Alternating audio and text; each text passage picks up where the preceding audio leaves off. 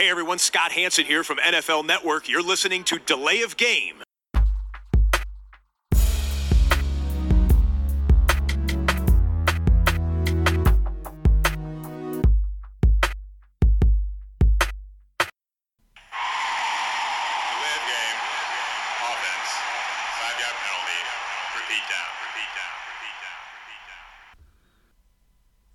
Und willkommen zu Delay of Game, Folge 28 von unserem Football-Podcast. Schönen guten Morgen, guten Abend, guten Tag, wann auch immer ihr uns hört. Wir sind heute wieder zu zweit. Ich begrüße recht herzlich den Christian. Hi Tobi, grüß dich.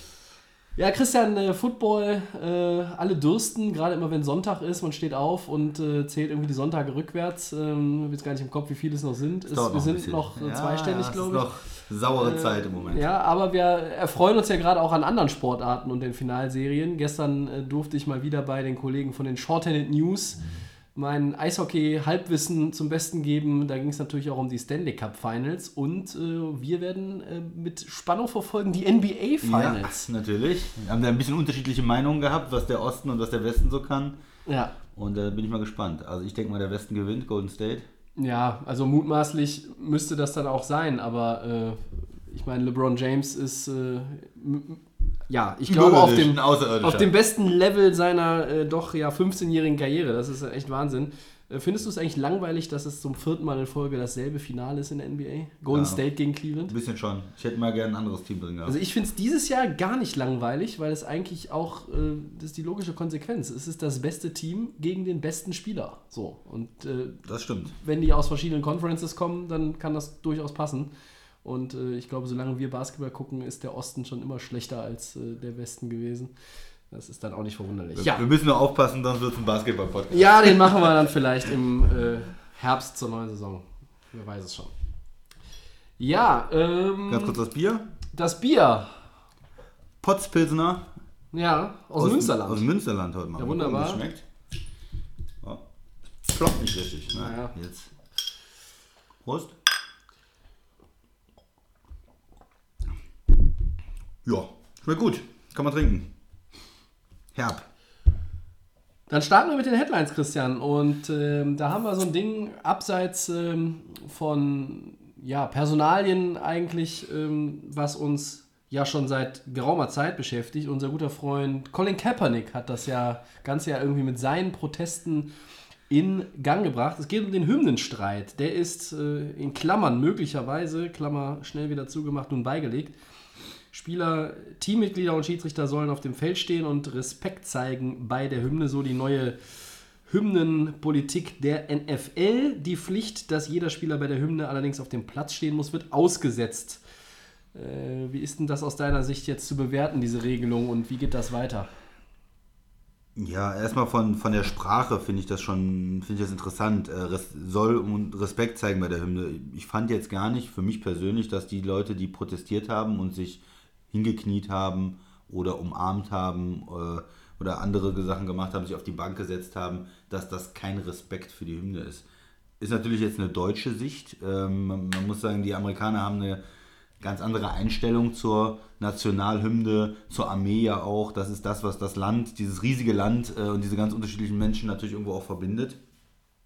Von daher ist das, äh, glaube ich, für Europäer immer ein bisschen schwer nachzuvollziehen.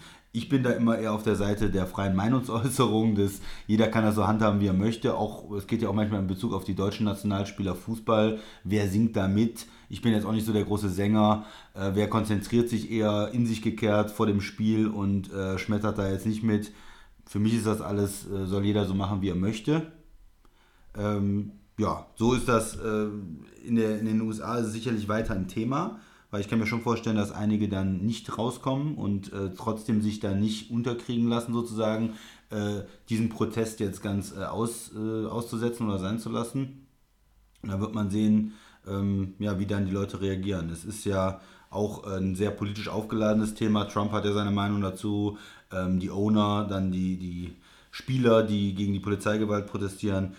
Ich denke, das wird uns nicht, äh, das ist nicht ganz beigelegt, das wird uns weiter verfolgen und da wird es immer wieder Fragen geben. Äh, Die Jets haben zum Beispiel schon gesagt, sie würden ja äh, Spieler nicht bestrafen wollen dann und ja, Dann wird es vielleicht Strafen für Teams geben und dann müssen wir sehen, wie sich das dann weiterentwickelt. Ja, es ist ein sehr diffiziles Thema, weiterhin, äh, obwohl diese Regelung natürlich jetzt, also so wie sie formuliert ist, ist eigentlich klar. Also wer draußen ist, äh, bitte hinstellen und stehen bleiben.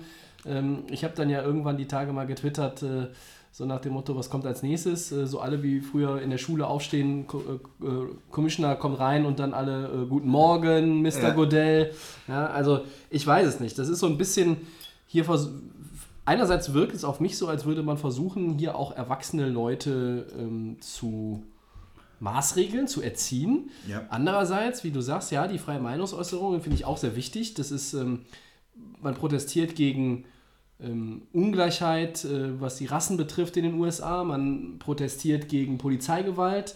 Dann mischt sich ein Präsident ein, der, der jetzt auch noch irgendwie vorgeschlagen hat in einem Fox-Interview, äh, alle Amerikaner, die bei der Hymne irgendwie nicht stehen oder was, die könnten auch gleich das Land verlassen, also äh, von wegen Deportation oder was. Also das ist ja, ich glaube, wir sollten nicht auf Trump zu sehr eingehen, sondern einfach nochmal so ein bisschen bei, den, bei der Liga bleiben. Ähm, das Ganze wurde ja beim NFL-Frühjahrstreffen jetzt in Atlanta als äh, Regelung vorgestellt. Die NFL Players Association hat gesagt, das ist so mit ihnen nicht abgestimmt worden. Äh, ja, ich glaube, die Liga muss das ja auch gar nicht mit ihnen abstimmen. Trotzdem hätte man sich da vielleicht nochmal an den Tisch setzen können. Ähm, ich glaube, dass es weiterhin ein Thema bleibt. Ich finde, äh, auch wenn das jetzt wieder so ein bisschen klischeehaft ist, gerade die Besitzer aus den, äh, von den Teams aus Texas, wie Jerry Jones Dallas ähm, oder auch der Kollege Robert McNair in Houston, ja, die haben da natürlich auch wieder so eine Meinung und ich weiß nicht, also äh, Patriotismus schön gut, aber ähm, das ist halt, man kann natürlich auch sagen, wenn sich ein Colin Kaepernick, auch wenn er jetzt aktuell nicht spielt, oder ein, ein Eric Reed, wenn der sich hinkniet, das ist auch ihre Form von Patriotismus, ja, und ja. das ist ja nicht nur Protest, sondern das hat ja auch was, wie sie die ganze Sache sehen, sich selber in der Liga als Spieler, äh, als Afroamerikaner, auch insgesamt die politische Situation im Land. Ich mag Robert, Robert McNair, den Besitzer von Houston, sehr gerne. Ich, eigentlich ein Typ, der schon trotz Ecken und Kanten wirklich Ahnung hat und auch ein, ein guter äh, Owner ist. Aber der sagt dann beim äh, League-Meeting im, im März, ähm, dass das NFL-Feld nicht der Platz für politische Statements ist. Naja, ich meine, wenn man die Bühne hat mit ähm, so viel Fernsehkameras, mit so viel Übertragung, so viele Menschen, die im Stadion sind, natürlich ist das eine Bühne und der Sport sollte im Vordergrund stehen, aber man darf, darf die Spieler in meinen Augen da auch nicht irgendwie komplett beschneiden. Ja, hm. ja und wenn man vom Spiel mit äh, vier Kampfjets über, über ein äh, Stadion fliegt, dann ist es ja auch eine Art von Statement. Ne? Da geht es ja auch sehr darum, äh, Patriotismus zu zeigen. Die Armee äh, spielt da eine große Rolle, Werbung und ähm, man ja, aus meiner Sicht ist die NFL natürlich schon irgendwo die Owner vor allen Dingen ein konservatives Gebilde irgendwo, ein sehr, ähm, sehr weißes, sehr reiches, sehr ähm, konservatives Gebilde. Und dass da ähm, dann auch einige Spieler ja, da auch, ich würde da auch allergisch reagieren als Spieler, wenn ich sage, ich äh, knie mich jetzt hier bei der Nationalhymne, um auf Missstände aufmerksam zu machen. Das ist ein stiller Protest, ich störe damit eigentlich auch keinen anderen. Und dann ähm, wird mir das verboten, würde gesagt werden, du musst jetzt stehen, du musst jetzt mitsingen oder was auch immer. Finde ich schwierig, ja. Ich meine, du hast ja eben gesagt, du bist nicht der große Sänger. Äh, ich weiß ja, ja. nicht, wie es dir geht, wenn, die, wenn du bei irgendeiner Veranstaltung bist und die deutsche Nationalhymne läuft. Also wenn ich hier äh, zu Gast beim örtlichen Schützenfest bin, ähm, dann ja, ist es vielleicht noch was anderes. Aber wenn ich, ich in einem Stadion bin und ich bin häufig in Stadien ähm, zu verschiedenen Sportarten und da werden auch dann regelmäßig mal die Hymnen gespielt, gerade wenn irgendwie große Ereignisse sind. Ähm, Tischtennis Champions League Finale fällt mir jetzt ja. aus der jüngeren Vergangenheit ein, was ich mitgemacht habe. Ja, ich stehe dann, klar, alle stehen auf, also außer die, die vielleicht körperlich nicht in der Lage sind, aber ich singe auch nicht mit. Also ich bin da zum Beispiel bei der deutschen Nationalhymne irgendwie auch relativ emotionslos. Ne? Ja. Ähm, deshalb fällt es für mich, also mir fällt es dann auch ein bisschen schwerer, mich äh, teilweise auch in diese ganze Diskussion reinzuversetzen, auch wenn ich weiß, wie patriotisch die Amerikaner sind aber halt so genau mich in die Köpfe der Spieler und auch auf der anderen Seite Liga bzw. Owner reinzuversetzen, fällt mir nicht immer ganz so leicht bei der Thematik. Ja, und das ist auch so ein bisschen für mich ein, ja, erstmal so eine Vorgabe. Es wird dann gesagt, ja, da wird die Hymne nicht respektiert oder sowas. Ja, ich, ich denke, wenn jemand äh, Das hat ja keiner gesagt von den Spielern. Genau, wenn jetzt, äh, da hat keiner ja hingegangen und äh, ist keiner hingegangen und hat irgendwie das Ganze gestört oder da äh, Plakate hochgehalten oder äh, lautstark protestiert. Nein, ganz still für sich gesagt, ich möchte jetzt dazu nicht stehen. Ich habe da äh, im Moment ein Problem mit, weil mir bestimmte Sachen in diesem Land nicht gefallen. Ich finde, das gehört zur freien Meinungs- Meinungsäußerung eigentlich dazu. Aber das Thema wird, denke ich, weil es so ein komplexes Thema ist, uns auch weiter erhalten bleiben. Und Auf jeden Fall. Es ist ja gesagt worden, dass die NFL letztes Jahr ähm, weniger Zuschauer hatte oder die letzten zwei Jahre schon, weniger Einschaltquoten. Äh, ne, viele haben Angst, dass es mit zusammenhängt oder auch mit diesen ähm, aggressiven Trump-Tweets, die dann die Stimmung auch weiter vergiften, dass dann manche patriotischen Amerikaner das nicht mehr gucken. Äh, Ich kann mir das schwer vorstellen. Vielleicht ist es so, aus meiner Sicht ist es einfach schwer vorstellbar, äh, meinen Sport nicht mehr zu gucken, der mich interessiert, weil jetzt da einer bei der Hymne nicht steht. Finde ich auch merkwürdig. ja. Aber da hat die NFL, glaube ich, Angst und deshalb versuchen sie es jetzt so zu machen. Wie gesagt, wird man mal sehen, wie das in der Saison äh, dann läuft und wie die Spieler sich dann verhalten. Ist ein heißes Thema. Ähm, Wir stellen das jetzt heute auch mal direkt an den Anfang, äh, auch auf, äh, ja, nach einer äh, Diskussion würde ich es jetzt nicht nennen, aber nach einer Unterhaltung mit Christian.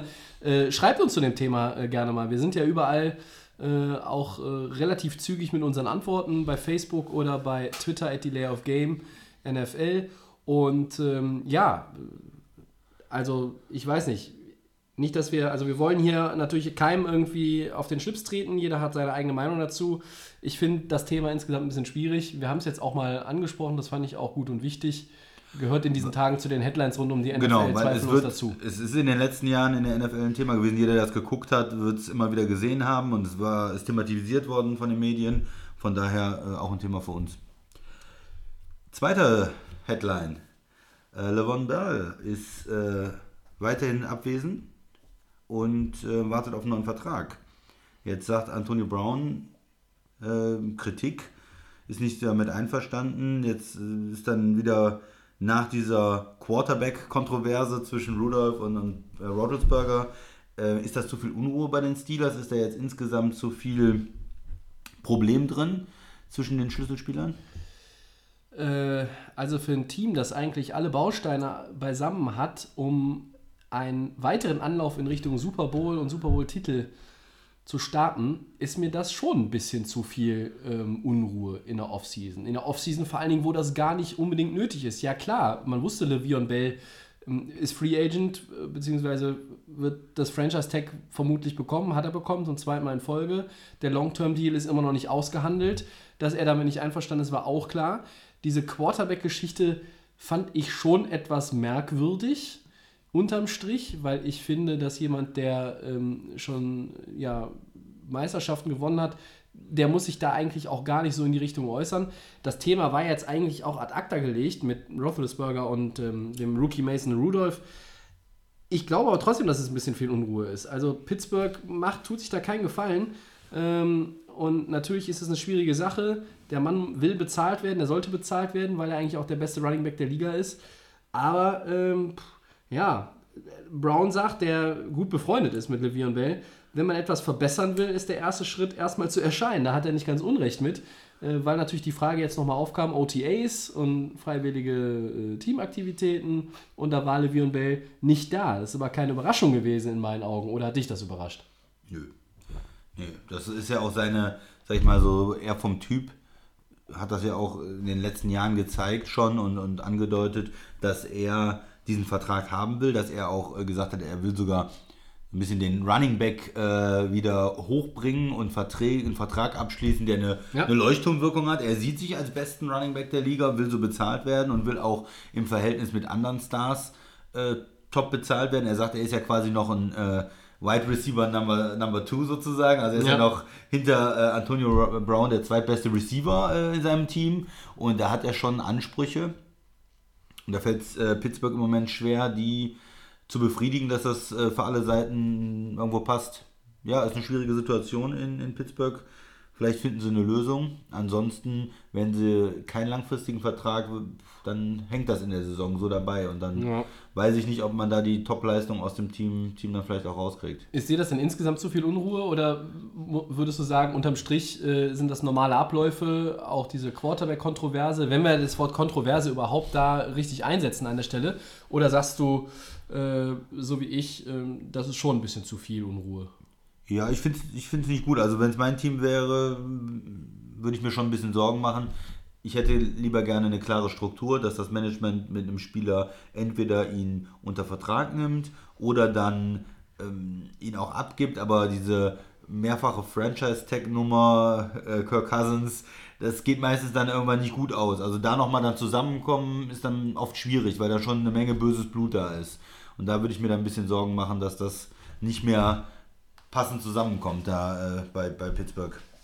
Das könnte durchaus sein. Bevor wir äh, unser, äh, unsere Ja. dritte geplante Headline haben, haben wir Breaking News. Ähm, die wollen wir direkt auch mal einbauen.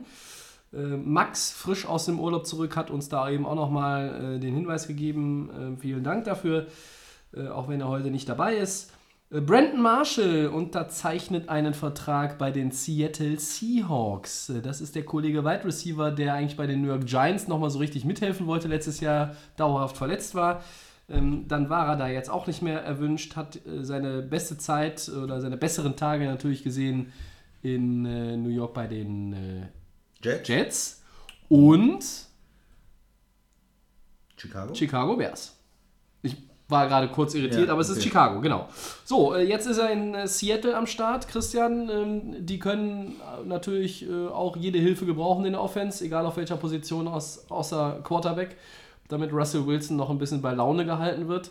Traust du dem Mann denn zu, der ist, glaube ich, 3 oder 34 inzwischen, noch irgendwie wirklich einen Impact zu haben oder eher nicht?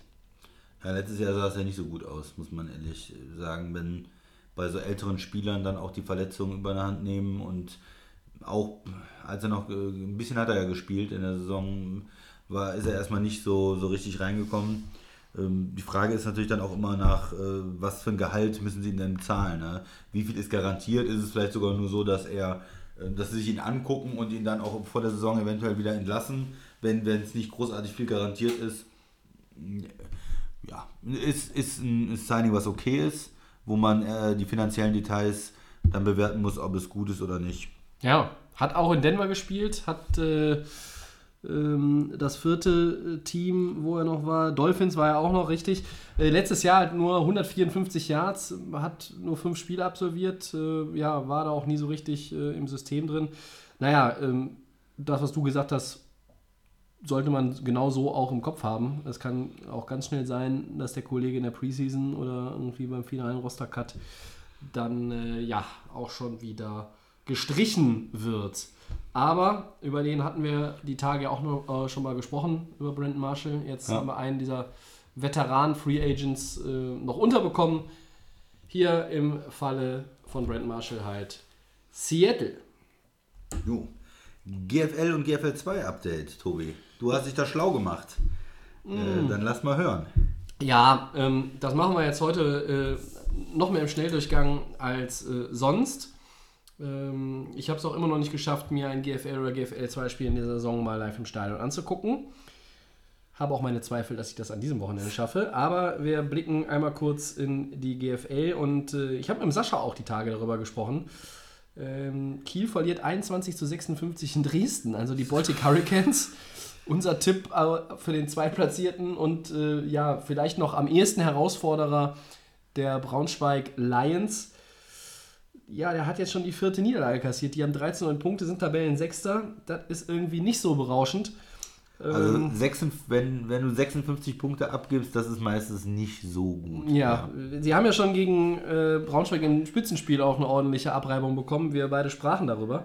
Vor, ich glaube, zwei Wochen war es. Ja, äh, Kiel scheint nicht so richtig äh, in Fahrt zu kommen. Ganz anders äh, Braunschweig und die Dresden Monarchs, ähm, die gerade auch schon angesprochen wurden, mit 800 Punkten in der Nordstaffel vorne. Ähm, ähnlich äh, gut und souverän ist in der Südstaffel natürlich Meister Schwäbisch Hall Unicorns unterwegs und Frankfurt, auch ne? äh, Frankfurt Universe. ja, die weiterhin trotz der Finanzprobleme sich da durchbeißen und behaupten. Blicken wir kurz in die GFL 2. Ähm, da hat mich äh, jetzt so ein bisschen bei der Vorbereitung eine Zuschauerzahl echt erstaunt. Die Rostock Griffins gewinnen gegen die Berlin Adler. Mit 20 zu 3, die Berlin Adler übrigens immer noch ohne Sieg äh, am Tabellenende der Nordstaffel. 4500 Leute im Ostseestadion haben den, ja, das 20-jährige Bestehen, glaube ich, war es, der Rostock Griffins da gefeiert. Äh, wirklich schlecht. gut organisierter Tag mit äh, ja, viel drumherum beim Game Day. Das war schon äh, ja, sehr bemerkenswert. Eine Zahl von 4500 Fans in einem Stadion beim GFL 2-Spiel. Da kann man nicht meckern. Das ist äh, ja, viel mehr als viele Erstligisten haben. Und ein Team, was uns äh, schon der Sascha in der Preview vor der Saison angekündigt hat, als möglicherweise richtig stark, hat sich hinter den Düsseldorf Panthern auf Platz 2 in der Nordtabelle eingeordnet. Das sind die Elmshorn Fighting Pirates. Die haben, ähm, ich glaube, vor zwei Wochen gegen Sascha und die Langenfeld Longhorns, ähm, da haben sie schon gewonnen, haben den 41 gegeben. Jetzt haben die 63 gegen Lübeck gemacht. Puh, die sind richtig stark. Ähm, ob sie die Panther wirklich herausfordern können, wage ich zu bezweifeln. Aber ähm, Elmshorn spielt die ja, vom Sascha prognostizierte gute Rolle tatsächlich auch ähm, in der GFL 2 in der Nordstaffel. Im Süden die Ravensburg Razorbacks vorne. Ähm, da sind wir natürlich so ein bisschen weiter weg als bei der Nordstaffel. Haben wir auch schon mal gesagt. Ja, ähm, jetzt ist so die erste Saisonphase in der GFL rum, äh, Christian. Äh, glaubst du so, dass die Teams, die jetzt so, wie sie sich positioniert haben, gerade vorne, dass das jetzt auch die sind, die weiterhin in die richtige Richtung marschieren? Weil wir haben ja gesagt, so nach den ersten drei, vier, fünf Spielen kristallisiert sich ja so langsam heraus, wer eigentlich wo mitspielt. Ja, das denke ich schon. Also das sind ja auch überwiegend Favoriten, die vorne sind. Äh, gut, jetzt Kiel, euer Tipp, äh, ist nicht dabei, aber sonst äh, sind das ja die üblichen Verdächtigen. Also jetzt nicht so, dass äh, Frankfurt oder äh, Schwäbisch Hall oder eine andere Mannschaft schlecht gestartet ist, wo man aber weiß, naja, die haben eigentlich das Talent und kommen nochmal stark, sondern die Teams, die man da erwartet äh, in, in der Süd- und Nordstaffel, sind eigentlich auch da, wo sie, wo sie hingehören. Also Ja. ich glaube schon, dass das bis jetzt diese Saison im Großen und Ganzen ähm, so läuft, wie man sich das eigentlich gedacht hat. Und dass wir dann die, eine spannende Situation irgendwie am Ende dann bekommen, wer dann wirklich die Meisterschaft gewinnen kann. Tja, wenn ich mich jetzt festlegen würde, würde ich ganz wagemutig Schwäbisch Hall Unicorns gegen Braunschweig Lions tippen für den German Bowl. Na gut, ist noch ein weiter Weg. Äh, passt mir auf die Dresden Monarchs auf, sage ich mal so zwischendurch. Ja, das sind dann äh, die Headlines an dieser Stelle gewesen. Und äh, wir machen weiter mit äh, Buy or Sell, Christian. Kaufst du Ja. die folgende These oder nicht? Antonio Gates wird nach dem Kreuzbandriss von Hunter Henry der Ersatz für die LA Chargers auf der Tight End Position. Ich kaufe die These einfach mal, weil ich finde die gut. Als ich die gelesen habe, habe ich mir gedacht, doch, das ist klasse.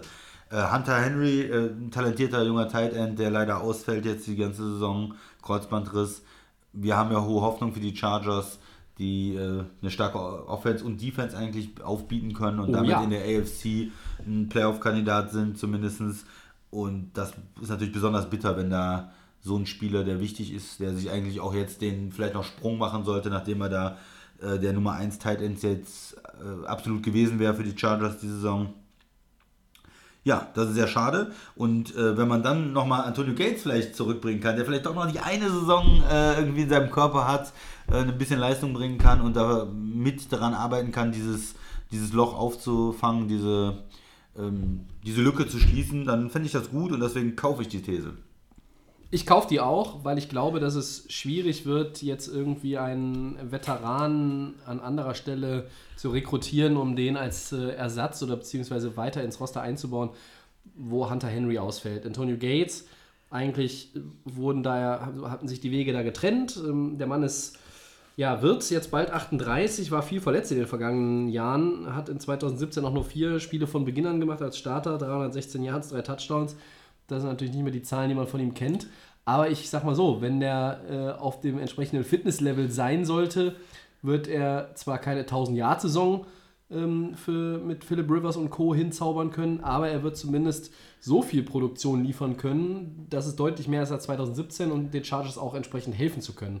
Andererseits wird die Franchise, wird das Team auch nur dieses ganze Gates-Thema tatsächlich in Angriff nehmen, wenn sie davon überzeugt sind, dass es auch funktioniert. Aber ich kaufe die These auch, weil ähm, ja, es macht, also es ist, es ergibt Sinn und ich würde ihn gerne auch nochmal sehen.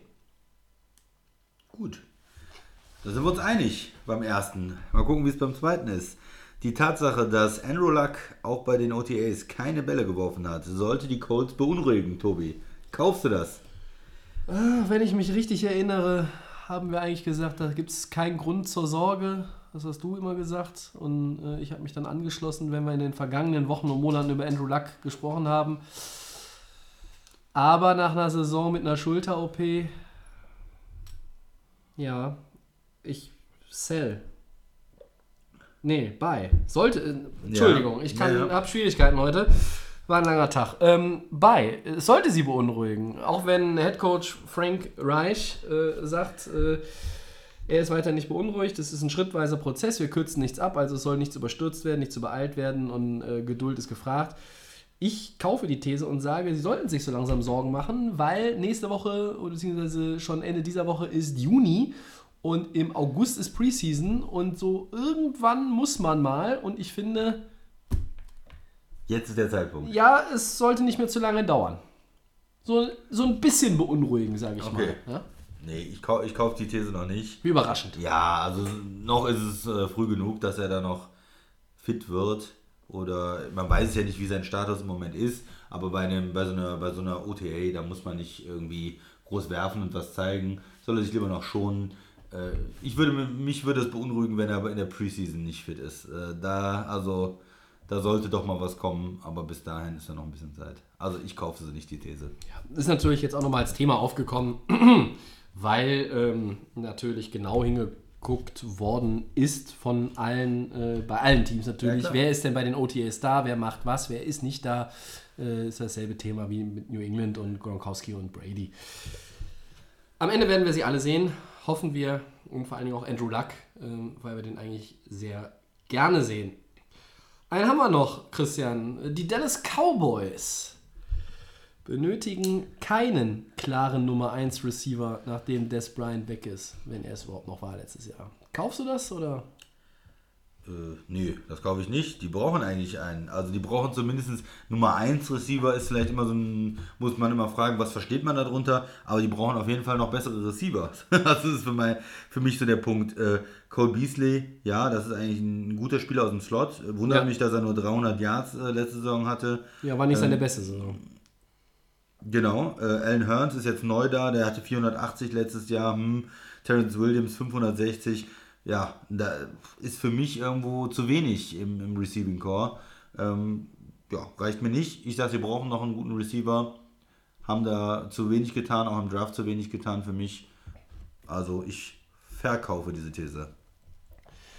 Ja, ich kaufe sie mit einer Einschränkung, ähm, weil ich glaube, dass alle ein bisschen mehr machen können und werden, weil Des Bryant ist nicht mehr da, man hat mehr Verantwortung und ich glaube, dass sich vielleicht sogar mit Alan Hearns jemand äh, herauskristallisiert, der so in die Richtung geht, also der zumindest, wo wir über 800, 900 Yards am Ende der Saison reden, der Mann ist in meinen Augen der talentierteste Receiver im Ro Roster der Dallas Cowboys. Hatte in Jacksonville vor zwei Jahren, 2015, eine 1000-Yard-Saison gehabt.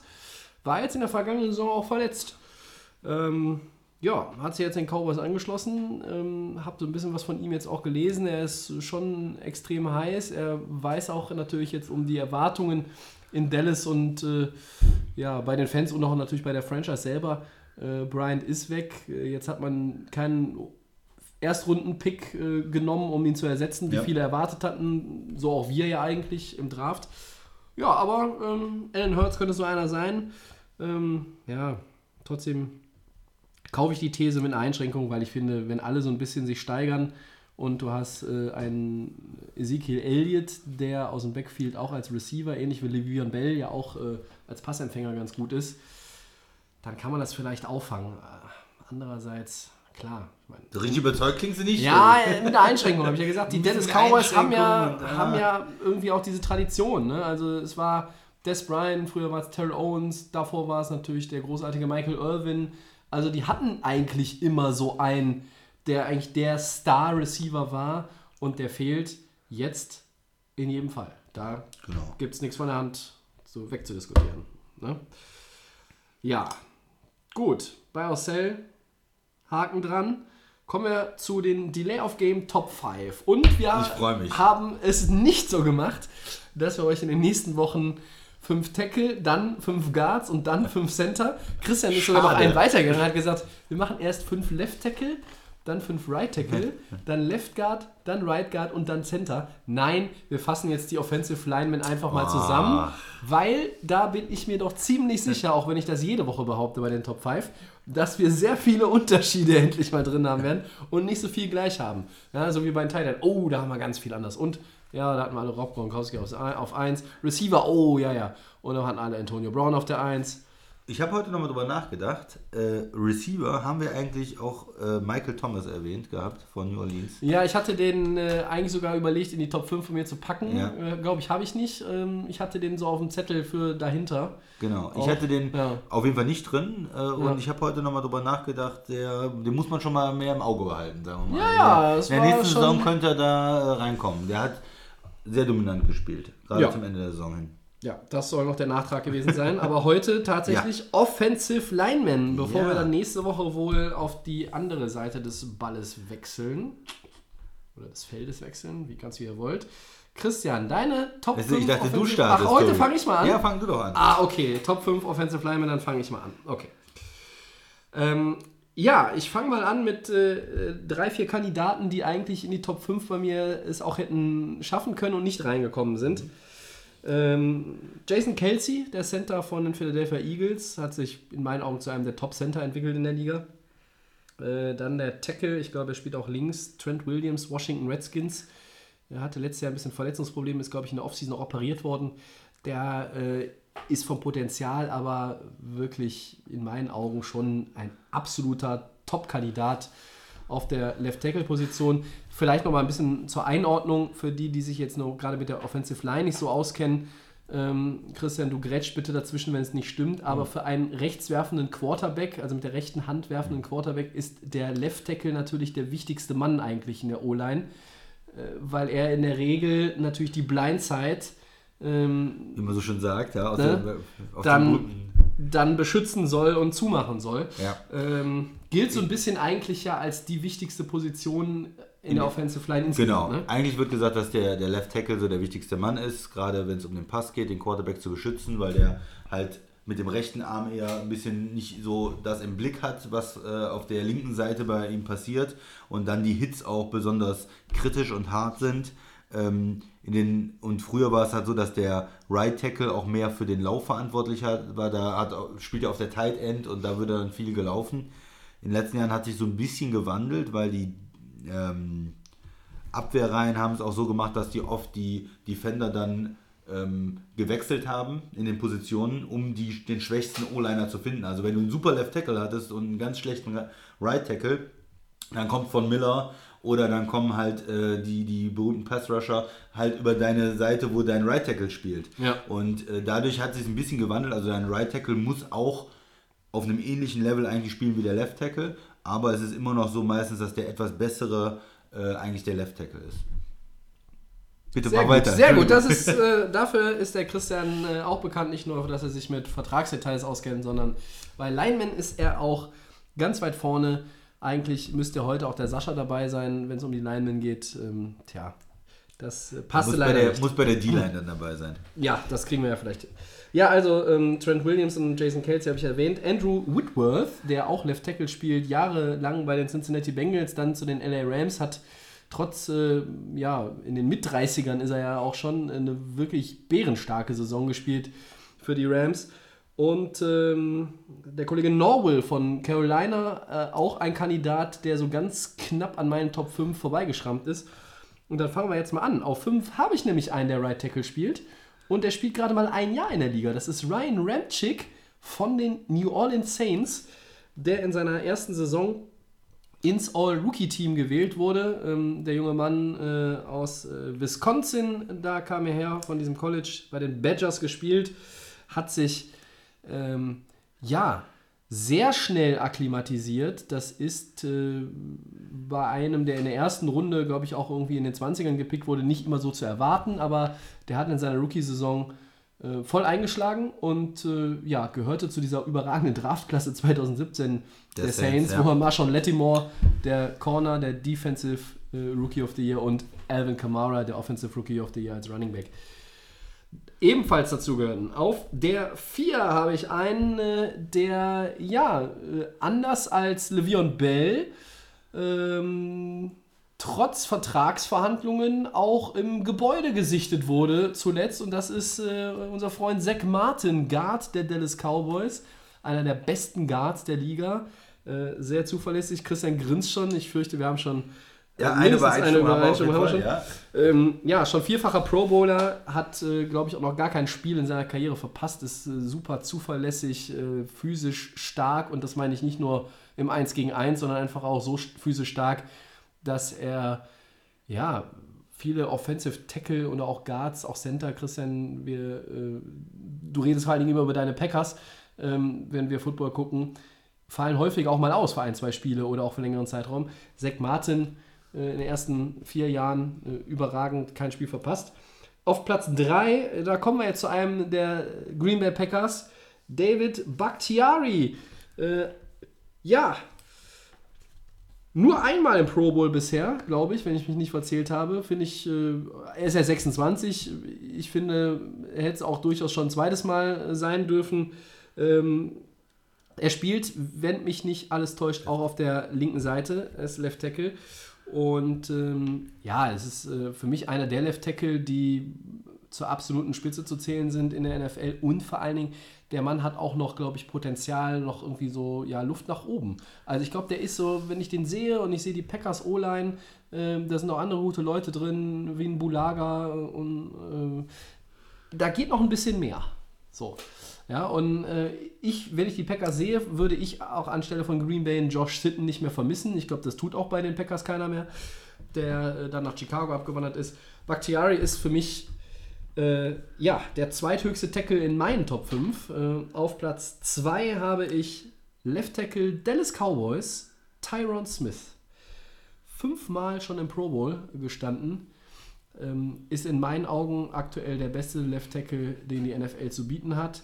Ähm, ja, und die Offensive Line der Cowboys ist seit Jahren eigentlich schon gut. Halt auch mit Martin äh, und Smith sind da ganz vorne zu nennen. Vielleicht auch noch Travis Frederick ist der Center, äh, wenn ich das richtig im Kopf habe. Die haben auch dafür gesorgt, dass ein DeMarco Murray diese überragende Saison hatte, bevor er dann weggegangen ist äh, und in Tennessee ja schon etwas weniger äh, gute Statistiken geliefert hat. Und auch natürlich ähm, Ezekiel Elliott, der in seiner Rookie-Saison und auch jetzt in der zweiten Saison, auch wenn er da äh, ein paar Spiele gesperrt war, einfach sehr, sehr viel profitiert hat von dieser Offensive Line. Ich glaube, die Jungs haben nach dem Rookie-Jahr von äh, Elliott auch alle irgendwie ein neues Auto von ihm bekommen, äh, als Dankeschön. Ähm, Left Tackle oder beziehungsweise Offensive Linemen sind in der Regel nicht so gut bezahlt äh, wie ein Running Back oder ein Receiver, erst recht nicht wie Quarterbacks. Äh, es gibt Ausnahmen, aber sehr viele, auch bei Top-Teams, sind da nicht so hoch. Was das Jahressalär anbelangt. Und auf eins habe ich mich für einen Guard entschieden, äh, von einem Team, das äh, seit Jahren sehr konstant in der O-Line ist äh, und äh, ja, den Stänkerer Big Ben Roethlisberger äh, ja wirklich gut beschützen kann. Ähm, das ist Guard David DeCastro. Äh, dreimal Pro Bowler und für mich der konstanteste Spieler den man in irgendeiner O-Line in der AFC finden kann. Und den habe ich jetzt einfach mal auf 1 gesetzt. Jetzt bist du dann, Christian. Tobi, nicht schlecht. Wir haben wieder nicht miteinander gesprochen vorher. Ja. Wir hatten beide das Gefühl, wir haben wahrscheinlich ganz äh, individuelle Sachen und haben trotzdem drei Spieler gleich. Oje, oje. Ich sollte das nicht mehr sagen, bevor wir die Top 5 durchgehen. Das ist schon, äh, ist schon irgendwo witzig. Ähm, ich bin da rangegangen, äh, habe ein bisschen überlegt weil man ja auch schwer Left Tackle mit einem Center vergleichen kann, einen Right Guard mit einem Right Tackle, wie auch immer. und habe mir Spieler rausgesucht und bin dann darauf gekommen, dass ich es doch irgendwie so habe, dass ich zwei Guards, zwei Tackle und einen Center habe, also eine Ah. komplette O-Line zusammen äh, bekomme. Und ich fange mal mit der Nummer 5 an. Das ist ein Spieler, den äh, man vielleicht nicht so kennt, der mir auch nicht geläufig war vor der Saison. Und das ist Daryl Williams. Der spielt Right Tackle äh, in Carolina bei den Panthers.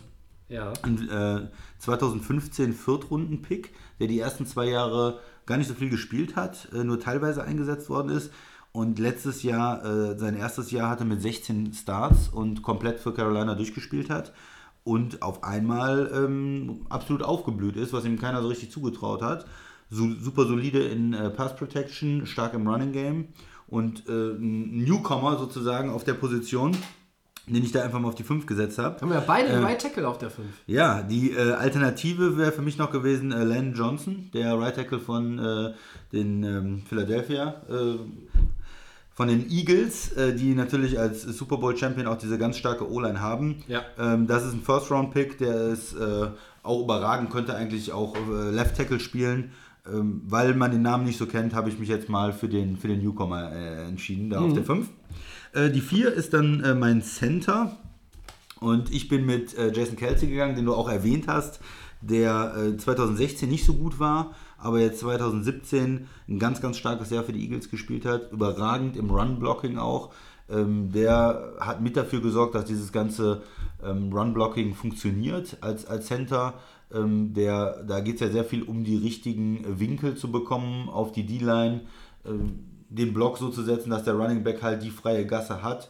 Ähm, die spielen ja oft auch, dass die Guards dann äh, auf die Linebacker gehen und da muss der Center dann vielleicht auch einen Defensive Liner alleine halten. Eine, eine schwierige Aufgabe, die er da hat und äh, ein Sechs-Runden-Pick in 2011, der sich immer weiterentwickelt hat und jetzt ein Top-Center ist. Frederick von Dallas und auch Mac von Atlanta wären da noch die, die Alternativen gewesen, sagen wir mal so. Ja. Dann äh, habe ich auch den Mann, den du auf 1 hast, äh, David DeCastro von äh, Pittsburgh, den Guard. Äh, ja, ein First-Round-Pick in 2012 gewesen. Ähm, wahnsinnig konstant, wahn- wahnsinnig gut. Er hat, äh, Pittsburgh ist ja auch eine ganz ähm, aggressive Offense, die sehr viel über den Pass geht, die dann auch weite Pässe versucht, äh, wo man den Quarterback äh, lange beschützen muss. Und das macht er ausgezeichnet. Er hatte 589 ähm, Snaps da und hatte keinen Sack, der ihm jetzt persönlich zugeschrieben worden ist. Ähm, ganz starke Statistik und auch äh, insgesamt in der Liga äh, als, als Top Guard anerkannt. Auf zwei habe ich dann den anderen Guard, den du auch hattest, äh, Zach Martin von Dallas äh, unglaublich starker Spieler, äh, wo die Duelle mit anderen guten D-Linern immer sowas ist für so ja, O-Line, D-Line-Nerds, die sich das dann angucken, wie er gegen zum Beispiel jetzt ähm, Daniels von Green Bay äh, spielt und dann jeder Snap da gekämpft wird bis zum Ende. Ähm, ja, in absolut, äh, wie du auch gesagt hast, äh, ein Spieler, auf den man sich verlassen kann, der immer fit ist äh, als alternativen Guards, Norwell hast du äh, genannt. Das hatte man noch äh, den, den Altmeister Sitten, hast du auch gesagt, der auch immer noch gut spielt, ein bisschen verletzungsanfällig ist. Ich glaube, man darf nicht äh, sowas über O-Line sprechen und Marshall Yanda von Baltimore nicht erwähnen. Der hat sich letzte Saison auch verletzt. Eigentlich über Jahre der Top Guard der Liga gewesen und äh, vielleicht noch, wenn es um Run-Blocking geht, äh, Sharif von Washington, der auch First Ja. Round Pick war. Als, als Guards. Brooks von Philadelphia. Und dann weiß ich, glaube ich, schon, wer deine Nummer 1 ist. Ja, und dann muss meine Nummer 1 natürlich äh, der Left Tackle sein, auch äh, Bakiari. Es ist jetzt ein bisschen äh, Green Bay Homer vielleicht, ähm, dass ich den da so hochsetze, aber es ist für mich im Moment der beste Left Tackle vielleicht letztes Jahr gewesen, vor allen Dingen in Pass Protection. Äh, ist er ja, kaum zu überwinden, hat sich da äh, schon als Rookie äh, reingearbeitet, äh, ist ein Viertrunden-Pick gewesen, konnte aber direkt starten links ähm, seitdem sehr, sehr gut in, in Pass Protection und hat sich jetzt über die Jahre, die er in der Liga ist, äh, die Stärke aufgebaut. Das Muskeltraining, er war am Anfang ein bisschen dünn und kann jetzt auch im, im Running Game da was tun. Vom Namen her ist sicherlich Smith auch ähm, noch ein bisschen präsenter in den letzten Jahren in der Liga gewesen, bekannter. Ähm, für mich, er ist ja jetzt ein bisschen abgefallen, weil er letzte Saison einfach nicht so die gute Saison hat. Er war verletzt, konnte nicht spielen und dann, als er gespielt hat, hat man es ihm zum Teil auch noch angemerkt, dass er halt diese Verletzungsprobleme hatte. Wenn er fit ist, äh, die letzten zwei, drei Jahre war er da sicherlich der Top-Tackle. geht er, geht er eigentlich in sein fünftes Jahr? Äh, der Bakhtiari? Ja, letztes Vertragsjahr, oder? Äh, nee, der hat schon Nee, neuen der hat Vertrag schon neuen. Vertrag, ja. Ja, Green Bay ist da ja immer bei Spielern, die sie wirklich behalten wollen, relativ fix und die haben den schon verlängert. Schon vor letzter Saison, glaube ich. Ah ja. Ja. Ja, Der bleibt erstmal in Green Bay, den kannst du nicht verpflichten für die Rams. ja, ja, schade. ähm, ich bin erstaunt, wir haben tatsächlich schon wieder drei von fünf äh, in den äh, Top 5. Wenn auch nicht auf derselben Position.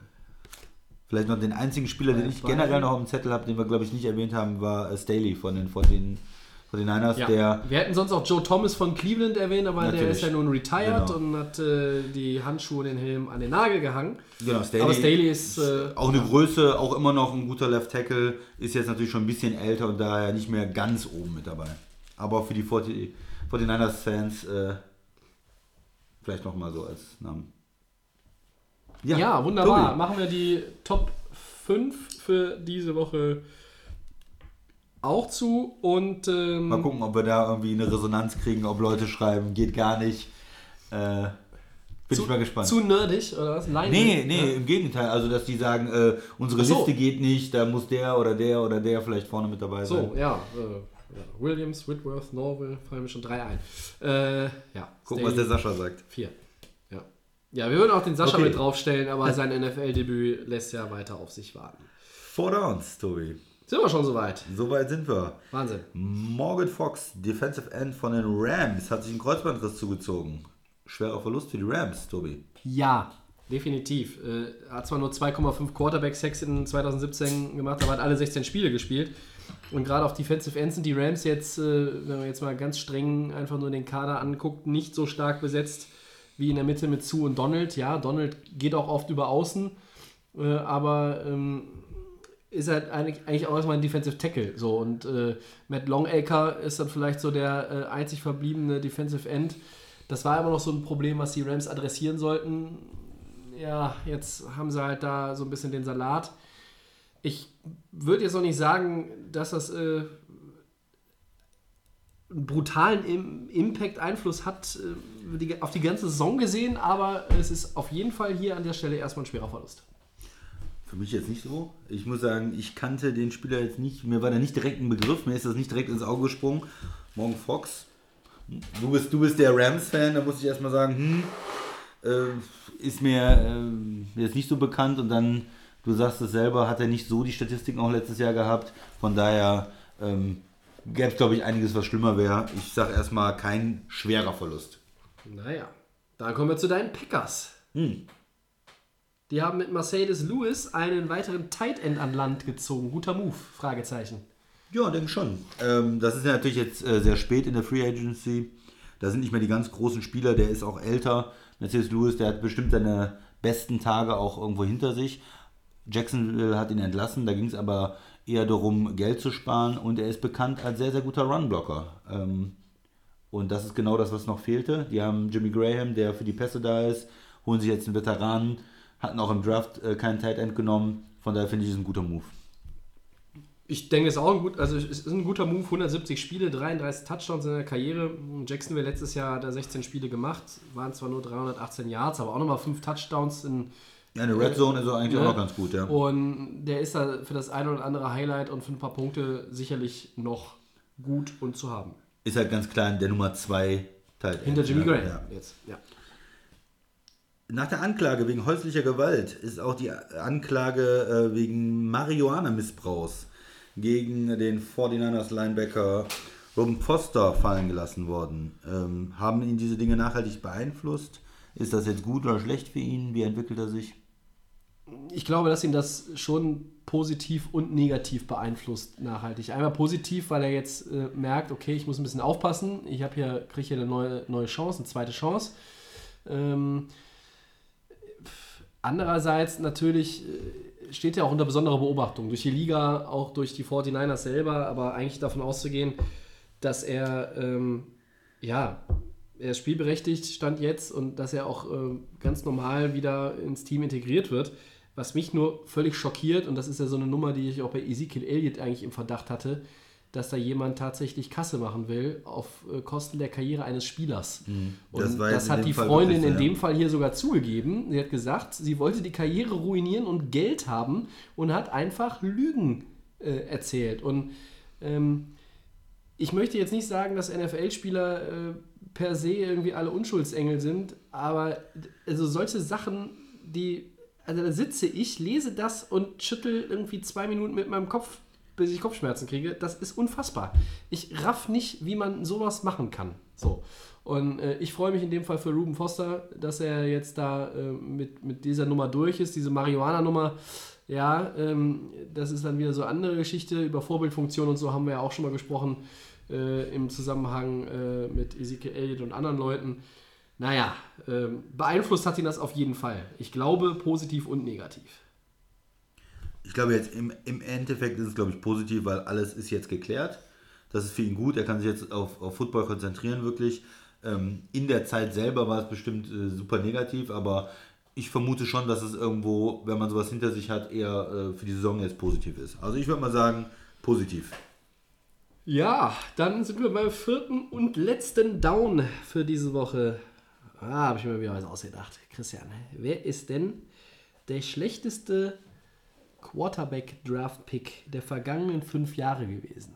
Ja, und das wird den Max vor allen Dingen extrem freuen. dass Ich weiß, wer jetzt kommt. Nenne. Es ist Christian Hackenberg. Christian Hackenberg, man! Nein. Ein wunderbarer Quarterback, der von den Jets gedraftet worden ist. Und das Schlimme daran ist gar nicht, dass er brutal schlecht gespielt hat, wie viele andere Quarterbacks, die gedraftet worden sind. Er ist eigentlich zu schlecht, um ihn überhaupt auszuprobieren. also die Jets selber sind zu der Erkenntnis gekommen, obwohl sie eigentlich keine Optionen mehr oder weniger letztes Jahr auf Quarterback dann hatten am Ende der Saison. Ähm, den können wir gar nicht spielen lassen. Das ist ein, so ein Desaster muss das sein. Der muss so schlecht im Training sein, dass wir den ja nicht mal ausprobieren können. Und dafür ist das ist er jetzt getradet worden auch. Und für mich ist er der schlechteste Quarterback, der in den letzten Jahren gedraftet Wo ist er denn jetzt gelandet? Oakland? Miami? Wo war das? Ähm, Oakland, glaube ich, ne? Oakland ist, glaube ich, Muss ich, richtig. muss ich ja. gleich mal gucken. Ja, das war ein, äh, war ein Zweitrunden-Pick 2016, Christian Hackenberg. Den hätte ich eigentlich auch gerne genommen. Ähm, ich muss aber jetzt leider den Jets nochmal den Dolch ins Herz rammen. Ich nehme von 2013, oh, 2013, Entschuldigung, Geno Smith. Das war auch ein Second Rounder. Alter Schwede. Also ich meine, der hat zwar im Gegensatz zu Christian Hackenberg ein paar Starts gehabt, aber das waren ja, ähm, ja, Hackenberg übrigens Oakland, ja, wir haben es jetzt gerade nochmal verifiziert, nicht, dass wir hier irgendeinen Scheiß erzählen. So, also Geno Smith, auch bei den Giants irgendwie, ja, nicht so richtig in die Puschen gekommen, also das ist für mich, ich hätte sonst auch Hackenberg genommen, aber ich nehme Ja. jetzt mal hier Geno Smith, ein anderer Kandidat, äh, der eigentlich, da hätten wir aber jetzt ein bisschen weiter die Frage fassen müssen, habe ich noch rausgekramt, Christian, äh, den haben wir längst vergessen, weil er wirklich vergessen ist. Ist ein bisschen mehr als fünf Jahre her, aber aus 2010er Draft, der Panthers Second Round Pick Jimmy Clausen.